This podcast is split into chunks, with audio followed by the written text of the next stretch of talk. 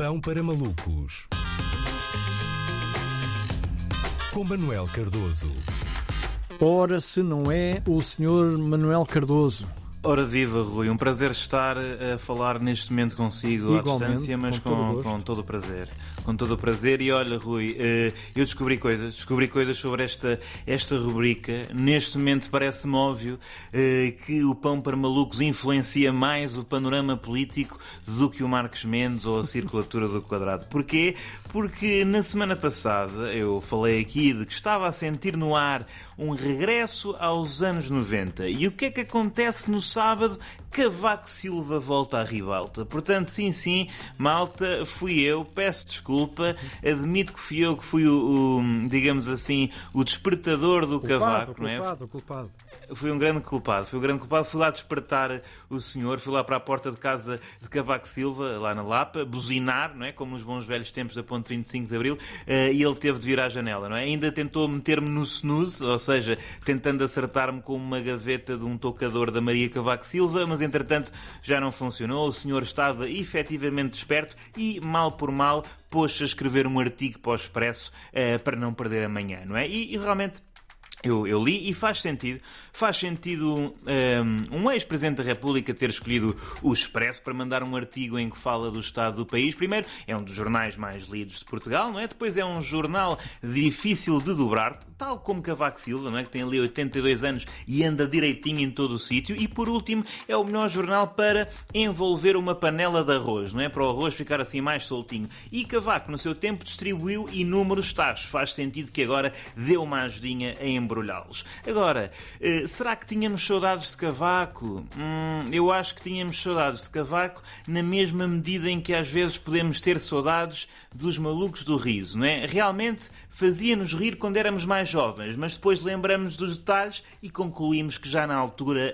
hum, era assim um bocado antiquado, não é? E porquê é que Cavaco decidiu escrever um artigo? Não sei, não é? Em princípio eh, comprou um computador eh, novo e precisava de fazer a rodagem, mas agora, claro que Cavaco tem todo o direito a dar a sua opinião sobre o país, não é? Simplesmente Cavaco decidiu, ao fim de uns anos, tentar voltar a influenciar a política portuguesa. E não deixa de ser uma chapada de luva branca em todos nós, porque nós ficámos todos fulos, não é? Quando o senhor disse que a reforma não lhe ia chegar para as despesas, e agora, olha, veja-se como ele está a tentar ser influencer, não é? Que não deixa de ser um emprego, um emprego novo, um emprego em que é preciso alguma expertise de jovens, não é? Como como o Instagram tem andado em baixo, Cavaco optou por fazê-lo num jornal de referência. Pronto, ainda se está a adaptar. Quanto ao texto em si, eh, Cavaco Silva alerta-nos de que estamos a ficar atrás dos países de leste, não é? que, apesar de terem entrado mais tarde na União Europeia, eh, já vão com indicadores económicos superiores ao nosso. E realmente, portanto, isto tudo da União Europeia parece uma oportunidade